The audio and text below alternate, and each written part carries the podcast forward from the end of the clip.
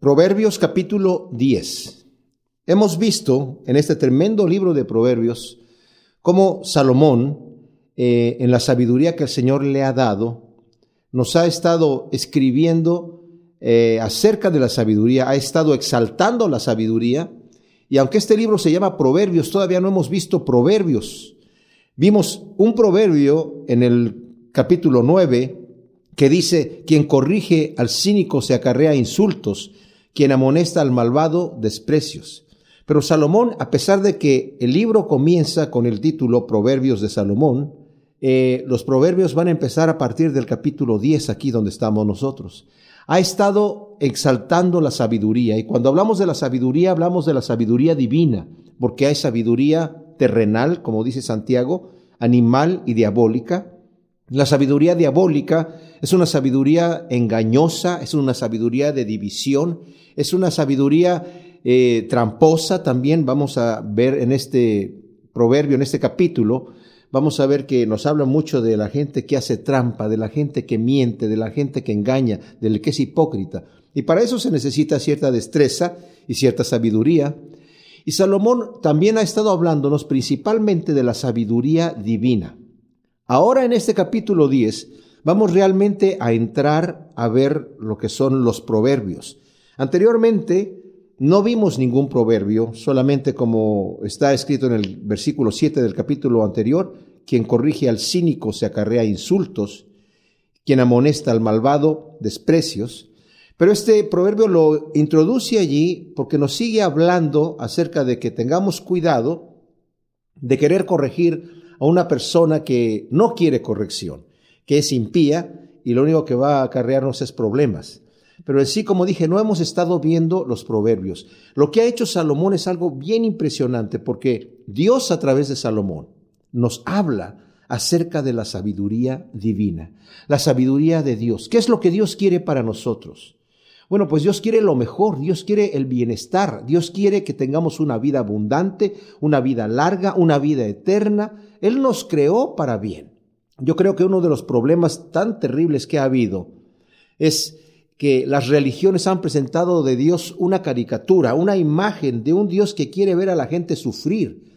Vemos religiones en donde la gente se hace daño. Por ejemplo, cuando estaba eh, Elías, en la época de Elías, el rey Acab, que era un rey muy perverso, eh, totalmente influenciado por su esposa Jezabel, que era una mujer enemiga de Dios, estaba matando a los profetas de Dios, y ella de alguna manera impulsó la adoración a diferentes dioses paganos, entre ellos Baal, y tenía muchos profetas de Baal eh, que eran soportados económicamente por el rey, y el tema es que el Señor mandó un juicio en un momento dado ahí a Israel tres años de sequía.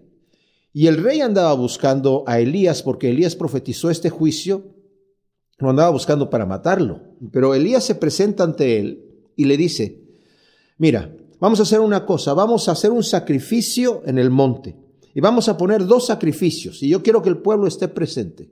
Porque esto que ha venido aquí, esta sequía, no ha sido por mi culpa, sino por tu culpa. Porque tú con tus pecados y tus fornicaciones te has apartado de Dios y has hecho al pueblo a apartarse de Dios. Vamos a demostrar quién es el verdadero Dios. Y vamos a poner dos sacrificios. Y no vamos a poner fuego sobre ellos. Uno para que Baal lo consuma con fuego del cielo solamente. Y el otro para que lo consuma Yahvé del fuego solamente, para que sepamos quién es Dios. Si Dios es Baal, vamos a honrar a Baal, pero si Yahvé es nuestro Señor, nuestro Dios, vamos a honrarlo. Y el pueblo dijo, vamos a hacerlo. Entonces, prepararon estos sacrificios y cuando llegaron ya al punto de eh, ofrecer el sacrificio, los profetas de Baal empezaron a gritarle, Baal, respóndenos, respóndenos, respóndenos, esperando que descendiera fuego del cielo. Y como Baal obviamente no le respondería. E, Elías estaba haciendo burla, dice, tal vez tiene que gritar más fuerte, tal vez él está de paseo, tal vez está durmiendo, ¿verdad? Y ellos empezaron, dice la escritura, a cortarse de tal manera que, con cuchillos, de tal manera que les chorreaba la sangre, dice, como era su costumbre. Bueno, vemos que Baal definitivamente no respondió con fuego, porque no es Dios, pero el verdadero Dios, Yahvé, sí consumió el sacrificio. Pero a lo que voy es que estos hombres honraban a sus dioses cortándose, haciéndose daño. Y a veces pensamos, hemos pensado que a Dios le gusta el daño. Mucha gente, ¿verdad? Se da golpes de pecho, camina de rodillas, hasta herirse, creyendo que eso le agrada a Dios. Dios no se agrada de esas cosas, no. Dios nos quiere hacer bien, mis amados. Dios nos quiere hacer bien y quiere que tengamos una vida abundante y larga. Cristo dijo, yo he venido para que tengan vida y para que tengan vida en abundancia. Y esta sabiduría de la cual nos ha venido hablando Salomón es una sabiduría que nos da justamente eso. Dios quiere que tengamos una vida plena, completa. Entonces nos ha estado advirtiendo también que tengamos cuidado con aquellos que engañan, con la mujer ajena, pero de diferentes formas nos ha estado diciendo cómo debemos nosotros utilizar esta sabiduría y cómo Dios ha hecho todas las cosas para que las disfrutemos de la manera que Él nos dice. Porque, mis amados, los mandamientos, la ley de Dios, lo que nos ha dado no son restricciones para que vivamos una vida con prohibiciones, son para prohibirnos las cosas que nos hacen mal y para dirigirnos por el buen camino. La palabra correcto o corregir significa sacar de la senda equivocada para llevarla a la senda correcta. Y esta es la introducción que nos ha estado diciendo Salomón desde el primer capítulo hasta el final del capítulo 9, hablándonos acerca de prestar atención, de atesorar la sabiduría más que al oro, más que a la plata, porque al fin es lo que realmente necesitamos. Y no es una sabiduría solamente que se queda en el intelecto, es algo que se lleva a la práctica. David escribía, a mí me gusta meditar en tus leyes. Y David le dejó ese legado a su hijo Salomón, diciéndole, hijo mío, tú tienes que ser sabio, tienes que guardar los mandamientos de Dios para que tengas una vida larga, abundante. Y Salomón comenzó su vida en una buena carrera, siguiendo los consejos de su padre, desafortunadamente en su vejez, desobedeció al Señor, haciendo cosas que no debía hacer y multiplicó para sí mucho dinero, muchos caballos y al final muchas mujeres, se casó con mujeres de otros pueblos que el Señor ya les había advertido no lo hagan porque van a desviar su corazón y eso le sucedió desafortunadamente a Salomón. Pero aquí nos está escribiendo Salomón de parte de Dios estos proverbios. Ahora, como dije, Aquí también el versículo primero del capítulo 10 dice proverbios de Salomón, pero ahora sí vamos a ver los proverbios. En el capítulo primero solamente nos estaba dando la introducción, pero en el capítulo 10 de aquí en adelante, cada versículo es un proverbio. Y es maravilloso porque estos proverbios son contrastes. A veces una idea contrastada con otra, a veces una idea apoyada de diferente manera. Este es el tipo de poesía eh, hebrea que el Señor de alguna manera permitió, ya estaba así, el Señor ya lo había factorizado en sus propósitos divinos, que la poesía hebrea, que tiene, esa es la forma de poesía, ¿verdad?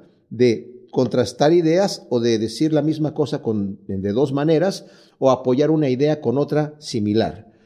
Y esto nos ayuda especialmente para los proverbios, para mostrarlos de una manera que impacta nuestro corazón y que podemos entender de esta manera la sabiduría de Dios que hay en cada uno de estos proverbios. No tenemos todos los proverbios de Salomón. Dice la escritura que Salomón escribió tres mil proverbios. Nosotros aquí tenemos solamente del capítulo 10 hasta el capítulo 31 de proverbios, o sea, no tenemos todos los proverbios, pero tenemos los proverbios que el Señor quiso que tengamos. Otro detalle que quiero decir antes de entrar directamente a los proverbios de Salomón, aquí en el capítulo 10, es en la poesía hebrea, por esta cosa de, que los pensamientos pueden ser de contraste o pueden estarse apoyado, la forma en la que el hebreo se escribe, a veces los traductores de la escritura dicen que estos son los libros poéticos, los, de más difícil traducción, lo que es el libro de Job, de Salmos, Proverbios, Cantar de los Cantares, por cuanto son poesía, es difícil eh, la traducción, porque a veces el mismo versículo pudiera, o la idea, pudiera significar lo opuesto. Y vamos a toparnos con un par de proverbios aquí que pudieran ser esa la interpretación y algunas Biblias lo traducen de una manera y otros de otra, pero cuando lleguemos ahí lo vamos a explicar. El proverbio del capítulo 10, primer versículo dice Proverbios de Salomón, el hijo sabio alegra al padre, pero el hijo necio es tristeza de su madre. Cuando nos habla aquí de padre y madre, se está refiriendo eh, literalmente a los dos. No es que el sabio alegra solamente al padre, pero a la madre no la alegra. No, el hijo sabio alegra al padre y a la madre, y el hijo necio es tristeza de ambos también. ¿Cuánta verdad hay en esto? Yo realmente soy tan afortunado de tener hijos sabios. Dios me los dio. Yo, o sea, yo no tengo nada que ver con esto. Yo los instruí en los caminos de Dios, pero Dios en su misericordia me dio hijos que escuchan, que escuchan la palabra de Dios. Me encanta sentarme a platicar con ellos cosas de la escritura. Sobre todo con eh, mi hijo, con, el que más me he sentado a ver cosas ya de mucho, mucha sustancia, de mucha carne, digamos, de mucho cuerpo. Y es una exquisitez ver cómo mis hijos que son cristianos están guiando a sus hijos también en los caminos de Dios. Y están escuchando la sabiduría de Dios. Y les digo, en realidad todos mis hijos, mis dos hijas y mi hijo, son una bendición y en realidad alegra el corazón del Padre. Pero dice aquí, pero el hijo necio es tristeza de su madre. El fatuo, el que no quiere aprender, el que se quiere revelar, el que quiere hacer lo que él quiere hacer, a pesar de los buenos consejos de amor que los padres le dan, ¿cuántas personas se consumen y se les va la vida porque sus hijos viven unas vidas malas, destruyéndose ellos y destruyendo a los demás? Eso es el dolor más grande para un padre o para una madre. Y yo conozco personas que llegan a su vejez y algunos de ellos mueren antes de tiempo, simple y sencillamente porque sus hijos vivieron unas vidas literalmente de porquería, destruyendo a ellos mismos y destruyendo a sus padres y destruyendo a otras personas. El hijo necio es tristeza de sus padres definitivamente. Los tesoros de impiedad no son de provecho, pero la justicia libra de la muerte. O sea, realmente las riquezas mal habidas no aprovechan. El crimen no da ganancias duraderas y terminan en pleitos, terminan en muerte. O sea, las personas creen ya al aprovecharse de los demás en estas riquezas de impiedad, al final no tienen provecho. Y como en otro proverbio más adelante nos va a decir, el Señor tampoco les da la capacidad de disfrutarlo por cuanto lo han hecho en pecado. Y ese deseo que tienen jamás lo van a poder saciar. Pero la justicia libra de la muerte. Por un lado, los tesoros de impiedad no son de provecho y pueden terminar en muerte, y muchas veces es así, pero la justicia me libra de la muerte y sobre todo de la muerte eterna. Dice el versículo 3, Yahvé no deja padecer hambre al alma del justo, pero impide que se sacie la avidez de los malvados. Esto también es una gran verdad.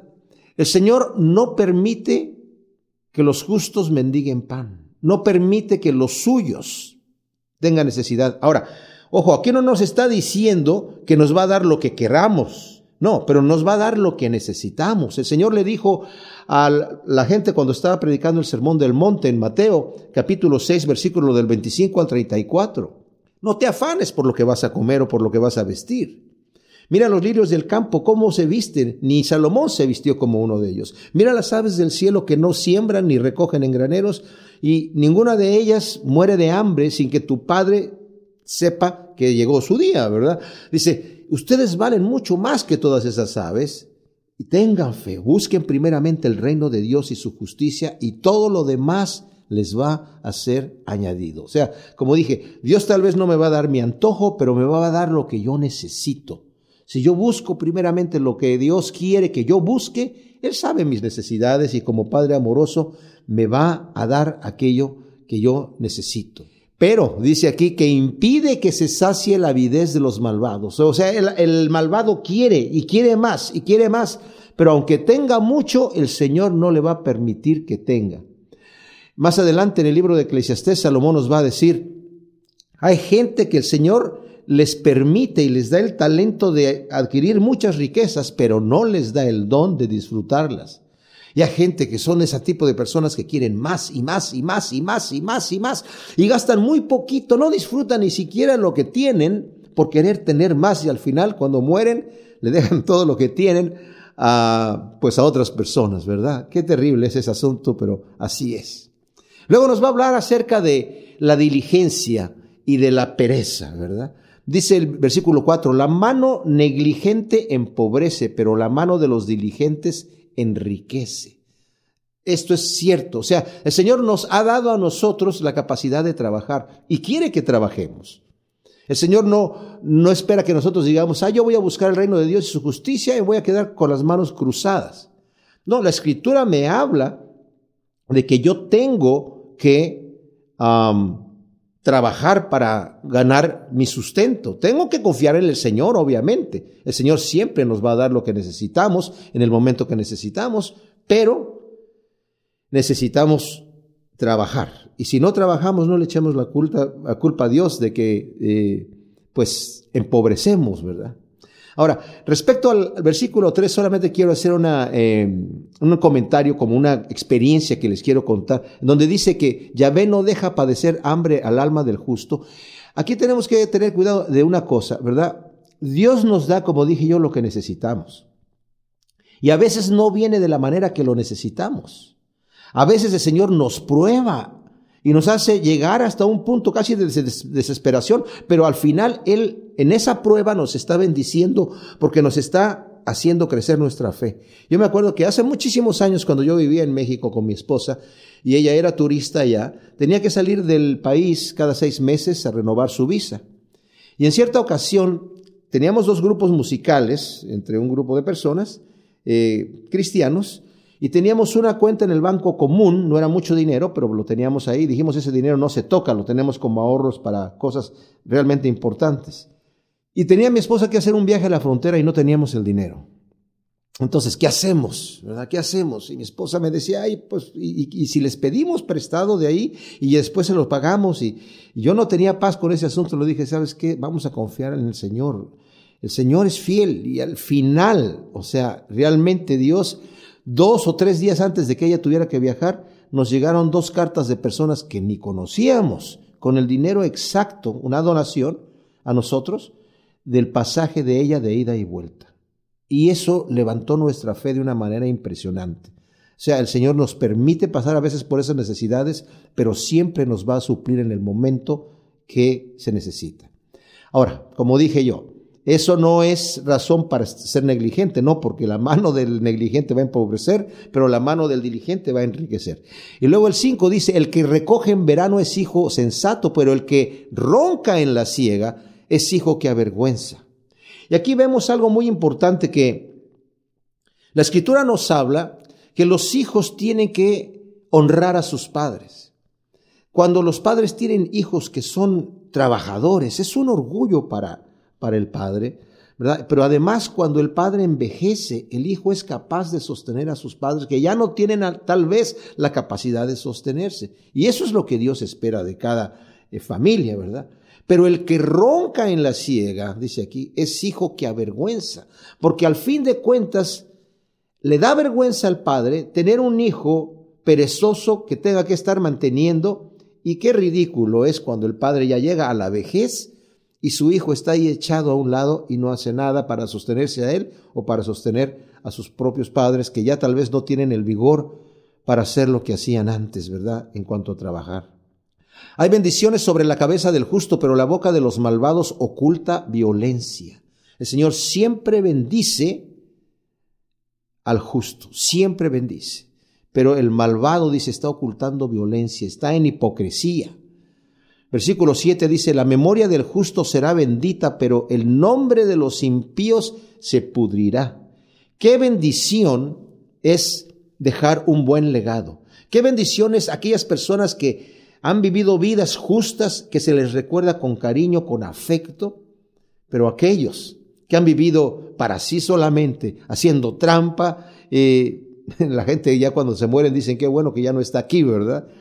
Su nombre al final se va a podrir, como dice aquí. El sabio de corazón acepta los mandamientos, pero el insensato de labios se hunde. O sea, el sabio de corazón, cuando nos habla de sabio de corazón, habla de una persona prudente que sabe manejar su lengua, y nos va a hablar más de la lengua, pero también atiende los mandamientos de Dios. El insensato, el que es imprudente, el que habla demasiado y demasiado critica, ¿verdad? Al final, su misma imprudencia lo hace que se hunda y después ya no tiene amigos, ya no tiene trabajo, ya no tiene nada por su imprudencia. El que camina en integridad anda confiado, pero el que pervierte sus caminos será puesto en descubierto. Cuando caminamos nosotros íntegramente tenemos paz con Dios, tenemos paz con la ley, sabemos que todo está bien, trabajamos, nuestro jefe que nos ve trabajar ve que somos íntegros, o sea, estamos tranquilos. No quiere decir eso que vamos a andar caminando en un camino de rosas, porque la escritura nos dice que al que quiere vivir piadosamente va a padecer persecución, obviamente por parte del mundo que nos odia porque odia a Cristo y también por parte del maligno. Pero andamos confiados. Pero el que pervierte sus caminos eventualmente va a ser puesto al descubierto. Aquella persona que estaba caminando bien, pero de repente se pervierte, al final va a ser expuesto y la verdad se va a conocer de él. ¿Y cuántas personas hemos visto caer? Ministros, en vergüenzas tremendas que salen después hasta las noticias, ¿verdad? El Señor se encarga de ponerlos en descubierto. El que guiña el ojo acarrea tristeza y el necio de labios será castigado. O sea, realmente la persona que está haciendo trampa y que está mintiendo, dice, va a acarrear tristeza. Y el necio de labios, ¿verdad? También va a ser castigado. Esto va, o lo que hablamos antes del imprudente, la persona que se acarrea castigo por abrir su boca equivocadamente. La boca del justo es manantial de vida, pero la boca de los impíos oculta violencia. Nos vuelve a decir lo que nos había dicho en la segunda parte del versículo 6. La boca del impío oculta violencia, es hipócrita, quiere hacer mal, pero la boca del justo es manantial de vida, de vida, quiere hacer bien y siempre hace bien. El odio suscita rencillas, pero el amor cubre toda suerte de ofensas. Aquí lo que está diciendo es que cuando una persona tiene odio en su corazón, no tiene la capacidad de perdonar, no quiere por el odio que tiene y quiere pleito, quiere pleito. Pero el amor cubre toda clase de ofensas. Y de aquí vemos nosotros que vienen las frases que dice Santiago 5.20 y primera de Pedro 4.8, el amor cubre multitud de pecados. Esto no quiere decir, ah, entonces si yo amo mucho puedo pegar como me dé la gana. No, quiere decir que cuando yo amo cubro las ofensas de los demás y paso por alto el agravio. Tengo misericordia y voy a ser bienaventurado porque son bienaventurados los misericordiosos porque ellos alcanzarán misericordia. La sabiduría está en los labios del prudente, pero la vara es para la espalda del insensato. O sea, realmente el sabio que es prudente habla solamente lo justo y lo verdadero. Habla poco y habla lo justo y lo verdadero, pero la vara es para la espalda del insensato, aquella persona que abre su boca y se burla. Siempre me viene a la mente este señor Richard Dawkins, este blasfemo, que con mucho orgullo y prepotencia se burla de Dios. Bueno, la vara lo está esperando eventualmente en esta vida y en la que viene también. Los sabios atesoran conocimiento, pero la boca del necio es calamidad cercana.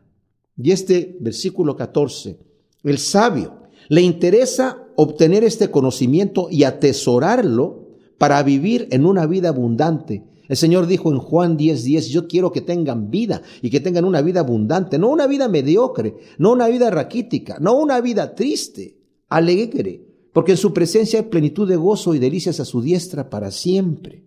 Y al sabio le interesa obtener este conocimiento para vivir una vida abundante. Pero las palabras del necio, dice aquí, causan problemas. Está cercana la calamidad. El mismo se ha acarreado esta calamidad.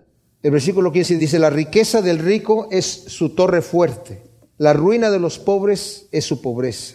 Aquí no se refiere a darnos a entender que podemos confiar en las riquezas, sino simplemente que, la persona que tiene riquezas, sus riquezas lo sacan de problemas, ¿verdad? Y el que no tiene riquezas, pues eh, no tiene nada. Porque la escritura sí nos dice en varias partes acerca de el peligro de confiar en las riquezas. Y de hecho el Señor nos dijo que no podemos servir a dos señores, porque o vamos a amar a uno y aborrecer al otro, ¿verdad? O no podemos quedar bien con ninguno de los dos, ¿verdad? Y no podemos servir a Dios y a la riqueza. Pero solamente se está refiriendo aquí en este proverbio acerca de lo que es para el rico la riqueza, que es su protección, y que el pobre, pues en realidad, al no tener dinero, esa es su ruina. El salario del justo es para vida y el lucro del impío para pecado. El salario del justo. El Señor le gusta bendecir a la persona que trabaja. El Señor le gusta bendecirnos. No pensemos nosotros que el Señor nos quiere traer así como, ay pobrecito, ¿verdad? Al fin y al cabo yo estoy poniendo mis tesoros en el reino de los cielos y aquí en la tierra pues voy a vivir ahí como, como pueda, ¿verdad? y, pero no importa eso. No, el Señor le, le interesa que yo trabaje y me le interesa bendecirme y me ha dado manos para trabajar. Adán lo puso en medio del huerto para labrarlo. No, no, le dijo, oye, mira, Adán, he plantado un huerto muy bonito, así que nada más tú paseate por allí, puedes poner una hamaca entre esta palmera y aquella de allá, ¿verdad? Y los monos te van a traer bananas y los cuervos te van a traer otras cosas y tú tranquilito ahí, nada más, disfruta eh, a tu mujer y tranquilo, ¿no? No, habría que labrarlo, pero era un trabajo agradable. El salario del justo es para vida, pero el lucro del impío es para pecado. Y aquí se está refiriendo a el impío busca lucrarse, obviamente con una ganancia injusta, una ganancia impía, no lo va a hacer justamente, no lo va a hacer correctamente, le es pecado. Tal vez es un ladrón, tal vez está haciendo alguna trampa, más adelante nos va a hablar acerca de las personas que hacen trampa, pero al final va a ser para él pecado. El que acepta la instrucción va en la senda de la vida. O sea, quien atiende el buen consejo va a vivir, pero quien desecha la reprensión hierra. Hemos mencionado varias veces, mis amados, que el mandamiento que el Señor nos da, incluso las instrucciones que nos pueden parecer como para reprendernos, no nos deja libertad de hacer todo lo que nosotros queremos. Y cuando vemos la ley muchas personas tienen esa imagen de Dios negativa, porque Dios no los deja hacer todo lo que quieren. Pero el Señor en realidad nos mantiene en el camino recto con disciplina. Hoy en día, en el mundo que vivimos nosotros, la disciplina no se le toma en cuenta para nada. De hecho, dicen que al niño hay que dejarlo hacer lo que se le pegue la gana. Y como les he dicho, yo he estado en lugares en donde veo unos berrinches de los niñitos que están ahí que digo, ay, ay, ay, dan ganas de, darles una buena tunda, ¿verdad? Pero a la mamá, porque no, no, no, no tiene sujetado ahí al, al, niño, no lo, no lo disciplina. No podemos dar rienda suelta a los niños. El Señor nos dice que debemos de tener una vara de corrección. Hoy en día eso no se predica, hoy en día eso no se cree. Se cree que es que está restringiendo y no dejar que, el niño se desenvuelva en lo que quiere hacer y que, que muestre sus actitudes artísticas o qué sé yo, ¿verdad? Pero el que acepta la instrucción va en la senda de vida, pero quien desecha la reprensión hierra. Los labios rectos aplacan el odio, pero el que esparce calumnia es un necio. Ahora, en este versículo, ese es un versículo que, como yo les decía, es el versículo que, eh, eh, la primera parte del versículo, que en algunas de sus Biblias está al revés. Dice en algunos de ellos, mientan quien disimula su odio, o quien disimula su odio tiene labios mentirosos o se hace mentiroso. Porque si uno lee la escritura literalmente del hebreo, dice así. Pero la misma palabra puede significar lo opuesto, que sería, como nos dice la Biblia textual y también la Biblia que está en el español moderno, así esa es la traducción, dice que los labios rectos aplacan el odio, pero el que esparce calumnia es un necio. La razón por la que yo creo que esta traducción es correcta es esto, porque nos acaba de decir antes acerca del odio que leímos antes, 12, el odio suscita rencillas, pero el amor cubre toda suerte de ofensas. O sea, en realidad los labios rectos aplacan el odio. ¿Por qué? Porque también la palabra blanda, la palabra buena, baja la ira, dice la escritura. O sea, al justo le interesa bajar la ira. Ahora, el ocultar el odio, si me hace mentiroso a mí, ¿quién no se enoja? O sea, no está mal ocultar el odio, lo que hay que hacer es arreglarlo. Si tu enemigo tiene algo contra ti, no dice Señor, ay, mira, porque es tu enemigo, no seas así. No, en ese momento que es mi enemigo ha hecho algo malo contra mí, yo tengo odio, tengo ira en mi corazón por el daño recibido, pero me dice, pon la otra mejilla. No es que me pegó en la mejilla derecha, ah, mira, me pegaste en la mejilla derecha, a ver la otra, a ver cómo suena. No, obviamente que va a ser algo que va a ser desagradable, pero lo oculto, todo lo sufre, todo lo cree, todo lo espera, todo lo soporta, el amor. Entonces, el amor cubre multitud de pecados y por eso yo leo aquí, Los labios rectos aplacan el odio, pero el que esparce calumnia es un necio. Por el otro lado, si la traducción fuese que el que oculta odio es mentiroso, entonces no voy a ocultarlo en mis labios, lo voy a decir, entonces estoy esparciendo la ira. Bueno, ahí para que vean ustedes cómo está este asunto de las traducciones de la poesía hebrea. El versículo 19, en las muchas palabras no falta pecado, pero el que refrena sus labios es prudente. Aquí se aplica el proverbio que había dicho anteriormente, de que mejor que te quedes callado y que crean que eres tonto a que hables y quites toda duda. En las muchas palabras no falta pecado. Yo he notado que en conversaciones importantes, incluso en, conflictos con personas, que si me quedo callado, no solamente no digo lo que iba a decir que iba a crear un problema, sino que me da tiempo a mí también de meditarlo y pensar y decir, bueno, en realidad no necesitaba decir lo que, o lo que dije o lo que quería decir, ¿verdad? Porque en el momento puede uno hablar demasiado y también cuando está hablando bien, solamente porque quiere hablar, porque quiere decir algo y, no hay necesidad, al final en las muchas palabras no falta pecado. A mí me encanta este versículo 19. La lengua del justo es plata pura, pero el corazón del malvado nada vale. Los labios del justo nutren a muchos, pero los necios mueren por falta de entendimiento. O sea, las palabras del justo son riqueza y son vida. Pero en el corazón del malvado no vale nada y al final morirá por rechazar la sabiduría. En el versículo 22 dice, la bendición de Yahvé es la que enriquece y no añade tristeza con ella. Qué cierto es esto. El Señor cuando nos bendice son las cosas que nosotros necesitamos y que bendicen el alma. Cuando el Señor nos da, nos da lo que nosotros necesitamos. Cuando nosotros le pedimos al Señor y le decimos, Señor, como el Señor Jesucristo cuando estaba en el huerto de Getsemaní, mas no sea como yo quiero, sino como tú quieres.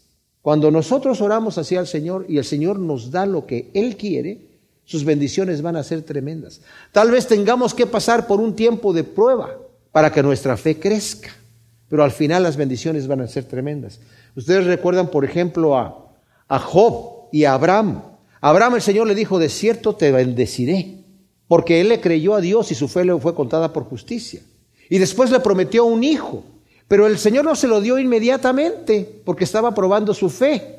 Pero la fe de Abraham, según nos dice eh, Romanos, creció al punto de que sabía que el que le había prometido, aunque su cuerpo estaba casi muerto, era capaz de darle vida para que tuviese un hijo. Eso nos dice Pablo que creyó Abraham. Más adelante el Señor le pide que sacrifique a Isaac, su hijo prometido. Y ahí nuevamente, ¿por qué Señor vas a hacer algo así a tu amigo? Porque le dice que era amigo de Dios, porque estaba probando su fe. Y cuando ya él estaba a punto de sacrificar a su hijo, el ángel le dice, no extiendas tu mano porque Dios sabe que le amas, que no le negaste ni a tu hijo. Y el Señor dijo, juraré por mí mismo, de cierto te digo que te bendeciré grandísimamente. O sea, el Señor que estaba haciendo con Abraham, lo mismo que estaba haciendo con Job, que era el varón más rico del oriente y luego lo hizo pasar por esa prueba, le estaba estirando los dedos y los brazos para poder abarcar más bendiciones. Y eso es lo que hace el Señor. Las bendiciones de Dios son las que en verdad satisfacen. Y tal vez el Señor no nos, no nos da las bendiciones así con puras florecitas, vienen tal vez con algunas pruebas, pero son al final las que van a satisfacer nuestra alma. Y vamos a ver las bondades y las maravillas de Dios en nuestra vida. Y luego dice, y no añade tristeza con ella. O sea, al Señor le gusta bendecirnos y bendecirnos bien. Dice la Escritura que en su presencia hay plenitud de gozo y delicias a su diestra para siempre. Esa es la imagen del verdadero Dios, no la de un Dios de terror, no la de un Dios de golpe, sino la de un Dios de amor y de misericordia. El necio se divierte con las trampas, el hombre prudente con la sabiduría. Qué interesante está esto. O sea, el necio se divierte con las trampas, en sacar ventajas de los demás. Y ese es un gran mal que existe en el hombre. Hay gente que se divierte en comprar algo y si se lo dieron a menor precio de lo que valía, ese es su gozo. No tanto que lo adquirió, sino que lo compró bien barato, no porque no tuviera dinero, ese no es el problema. El problema es que le hice el truco y le dije, mire, este está descompuesto, le falta una pata, pero la pata la tenía yo acá atrás. Y ya, bueno, mitad de precio, señor. Ajá, no tanto es porque no tenía el dinero, sino porque, a mí, mire, tiene una manchita allí, ¿verdad? Yo se la acabo de poner. ay, pues se la voy a dejar, sí, llévesela por un dólar y se la saco en mi casa. Y yo tenía el dinero, no es tanto por eso, al rato ando presumiendo, ¿cuánto crees que me costó esta camisa? ¿Verdad? Un dólar, yo le puse una manchita y me la creyeron. O sea, existe esa maldad y aquí nos está diciendo justamente, ¿verdad? Se divierte haciendo trampas el necio, pero el hombre prudente con la sabiduría, con lo que es recto. Cuando, cuando nosotros obramos transparentemente, la, la gente no sabe qué hacer. Yo me acuerdo que hace muchos años, muchísimos años, cuando vivía yo en México, entré a un lugar a comerme una, una torta mexicana, ¿verdad? De, no sé qué cosa. Pues estaba ahí y me comí lo que comí y al final pagué y me fui. Y en la calle cuando regresé estaba contando el dinero y me di cuenta que me habían dado de más. No sé si me dieron 10 pesos de más de aquellos pesos que ya quedaron en el, en el museo, ¿verdad? Pero eh, regresé y le dije, ¿sabe qué? Este, no me dio el cambio correcto. ¿Cómo que no le di el cambio correcto? Así, pero se puso la persona, ¿verdad? No le dije, me dio 10 pesos de más. Y se quedó así y tomó el dinero y me dice, ¿y qué quiere que le diga? O sea, yo me quedé pensando, no, nada, le dije, ahí está bien. Si le digo, es que me faltaron cinco pesos, tiene mil cosas que decirme. Pero en el momento que era regresarle, ¿Y qué quiere que le diga? O sea, no tenía nada, no tenía nada guardado para decir. nada le dije yo, no me tiene que dar ni las gracias. Lo que teme el malvado, eso le vendrá, pero el deseo de los justos es, les es concedido. Ahora, aquí, este es un versículo especial. Lo que teme el malvado le vendrá. Dios no protege al impío por un lado, ¿verdad? Por eso mismo. Y lo que teme le va a venir. Pero Debo decir que me da mucha tristeza que esta doctrina de la confesión positiva o de la palabra de fe que existe por ahí y que se ha divulgado mucho, utilizan este versículo juntamente con Job, en donde Job en el capítulo 3, si ustedes quieren voltearle ahí, cuando ha sido probado y ustedes saben la historia, el Señor le dice a Satanás, ya viste a mi siervo Job, varón prudente, perfecto y recto, temeroso de Dios y apartado del mal.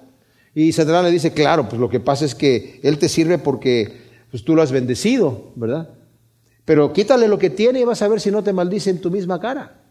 Y entonces el Señor le permite a Satanás que vaya y lo arruine prácticamente. Y ya cuando se queda sin nada, sin todos sus bienes se fueron y aún sus hijos se murieron. Satanás, o a otra vez la conversación con el Señor y con Satanás, ya viste a mi siervo Job, varón prudente, perfecto y recto, temeroso de Dios y apartado del mal, que aún después de que tú me incitaste a perjudicarlo, ha guardado su integridad. Ah, claro, sí, lo que pasa es que tú sabes que cualquier hombre daría todo lo que tiene por su salud y él está totalmente sano. Tú no me permites tocarlo. Deja que lo toque en su carne y vas a ver si no te maldice. Bueno, el Señor le da permiso a Satanás para que haga esto. El Señor tenía un plan con Job, le estaba estirando los dedos y los brazos para darle más bendiciones, ¿verdad? Pero el detalle es este. Es arruinado físicamente también Job. Y después Job empieza a maldecir el día que nació. Y empieza a hablar de todo este problema que sucedió con él. Y cuando llegamos al versículo 25 eh, del capítulo 3 de Job, Dice, porque lo que temía me ha sobrevenido y lo que recelaba me ha llegado. Y yo he escuchado a varias personas diciendo, ahí está. A Job le vino eso porque lo andaba temiendo, tomándolo del versículo que acabamos de leer de Proverbios, ¿no? Lo que teme el malvado, eso le vendrá. Pero Job no era un malvado. El Señor declara quién era Job. Él dice que es un varón perfecto, recto, temeroso de Dios y apartado del mal. Pero para poder respaldar esa falsa doctrina, eso es lo que dicen estas personas. No se refiere a esto aquí, se refiere al malvado. Pero el deseo de los justos les es concedido. O sea, al final el Señor les concede el deseo a los justos. Ahora, no les va a conceder sus caprichos, Porque no quiere decir, ay Señor, yo me voy a portar bien, pero me vas a dar lo que... A ver, voy a empezar a hacer una lista desde ahorita, ¿verdad? Para después que ya me puedas dar lo que yo realmente necesito. No. Porque también me dice en Juan, primera de Juan 5, 14, y les he platicado esto, yo cuando me convertí al Señor, primero leí, todo lo que pidan en mi nombre, yo os lo daré, y dije yo, uh, pues ya gané, Señor, dame esto y esto y esto en tu nombre, Señor. Y nada pasaba. Después eh, eh, leía que decía, donde dos o tres se reúnan en mi nombre y pidan una sola cosa, yo la haré. Ah, entonces son dos o tres, ok, pues aquí me junto con mis amigos y cada le damos nuestra listota al Señor y en tu nombre, Señor, y nada. Y después leí en Primera de Juan 5, 14, y esta es la confianza que tenemos ante Él, que cuando pidamos algo conforme a su voluntad, Él nos escucha. Ah, dije yo, conforme a su voluntad. Pues ahí estaba el truco, ¿verdad? Pero el detalle, luego dice, y si sabemos que nos escucha en cualquier cosa que pidamos, sabemos que tenemos las peticiones que le hemos hecho. Bueno, en realidad, mis amados, lo que está diciendo aquí es que el, el deseo de los justos, ¿quién es el que es justo? El que busca agradar a Dios. Señor, ¿qué es lo que tú quieres? Lo que tú quieres es lo que yo quiero. Yo no quiero lo que tú no quieres ni para mí, ni para nadie, ¿verdad? Entonces, cuando yo realmente estoy practicando la justicia, estoy queriendo agradar a Dios y Dios me va a dar abundantemente. Y cuando venga la bendición, como leímos anteriormente, va a venir sin dolor, va a venir con alegría, va a venir con satisfacción. Cual pasa el torbellino, desaparece el malvado, pero el justo permanece para siempre. O sea, Dios destruirá al malvado eventualmente, que pasa justamente como un torbellino haciendo daño. Pero el que hace la voluntad de Dios, como nos dice Primera de Juan 2:17, permanece para siempre. Vinagre a los dientes y humo a los ojos, así es el perezoso para quien nos lo comisiona. Ahora, estaba buscando qué es lo que hace el vinagre a los dientes y no le hace mucho daño, pero no sé a qué se refiere aquí, ¿verdad? Pero lo único que encontré es que el vinagre a muchos lo utilizan para quitarse manchas de los dientes, aunque lo que estaba leyendo decía, pero con mucho cuidado hay que utilizarlo porque también daña el esmalte. Así que a lo mejor se está refiriendo a eso. Pero yo sí sé lo que hace el humo a los ojos. Es una molestia y una irritación tremenda. Y dice aquí que así es el perezoso para aquellos que lo emplean. Qué desesperante es trabajar con alguien o emplear a alguien que no quiere trabajar, ¿no? Ustedes lo han visto, los que han tenido oportunidad de hacer algo, es como que, ay, ay, ay, este amigo, ¿por qué lo, lo tengo aquí? Pero bueno, es como humo a los ojos. El temor de Yahvé aumenta los días, pero los años de los malvados serán acortados. Fíjense que estuvimos viendo ya varios versículos desde el primer capítulo eh, versículo 7, el principio de la sabiduría es el temor de Yahvé, pero los insensatos desprecian la sabiduría y la instrucción. El principio de la sabiduría es el temor de Dios. Y también vemos en 8.13, nos vuelve a hablar del temor de Dios. El temor de Yahvé es aborrecer el mal, es aborrecer la soberbia, la arrogancia, el mal camino, la boca perversa. Y también en el 9 10 y 11 nos dice que el temor de Dios es el principio de la sabiduría y el conocimiento del Santísimo es la inteligencia. Y ahora nos dice que el temor de Dios aumenta los días. Qué hermoso. El Señor quiere que vivamos abundantemente, como dije, que tengamos longevidad y es para vida eterna. Pero los años de los malvados serán acortados, serán acortados aquí y serán acortados en la muerte eterna también. La esperanza de los justos es alegre, pero la esperanza de los impíos perecerá. Ahora, la esperanza del justo es motivo de gran gozo y no va a ser avergonzada. En Romanos nos dice que aunque vamos a padecer persecución, padecemos persecución en esperanza. Sabemos que tenemos una esperanza viva de entrar en un reino eterno glorioso, que no es una fábula. Y esa esperanza no va a ser avergonzada. Pero la esperanza que tiene el impío en lo que tenga esperanza, va a perecer.